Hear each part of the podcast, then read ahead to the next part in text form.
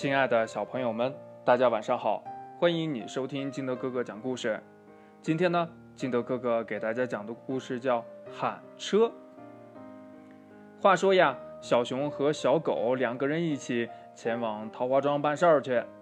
这两个人呀，咣叽咣叽咣叽就走到了车站，然后呢上了车，然后这车呀可就开了。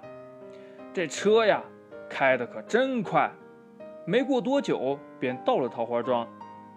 这一看到了桃花庄呢，小熊呀就想张嘴喊司机停车，可是呢，他看见了小狗，哎，这小狗也要下车呢。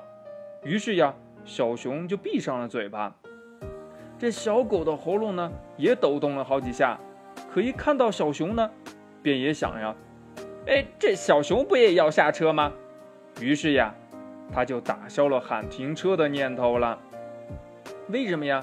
他想啊，小熊要下车呀，他会喊的。可是呀，这两个人谁都没有喊。汽车呢，继续向前奔驰。过了一会儿呀，便开过了这个桃花庄。小熊心里很着急呀，正准备喊：“嗯，快停车，开过头了。”可是呢。他看到小狗那双睁得大大的眼睛和伸的老长的嘴巴，好像呀比自己还着急呢。于是呀，赶紧收回了已经到嘴边的话。这小狗呢，也瞧了小熊一眼，哎，它呀也就没有出声音了。这车呀继续前进，转眼已经开过去好远了。小熊、小狗呀，心里面都窝着一股无名之火。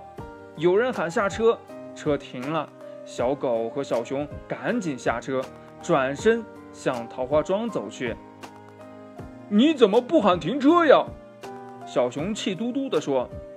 小狗的嘴撅得呀，可以挂起个大油勺了。你不是也没喊吗？故事讲到这儿就讲完了。那亲爱的小朋友，你想一想，嗯，他们俩坐过站这件事儿，你觉得怪谁呢？如果你是其中的一个人的话，你会怎么做呢？快把你想到的跟你的爸爸妈妈还有你的好朋友相互交流一下吧。喜欢听金德哥哥讲故事的，欢迎你下载喜马拉雅，关注金德哥哥。同样呢，你也可以添加我的个人微信号码。幺三三三零五七八五六八来关注我故事的更新，亲爱的小朋友们，今天的故事就到这里，祝你晚安，明天见，拜拜。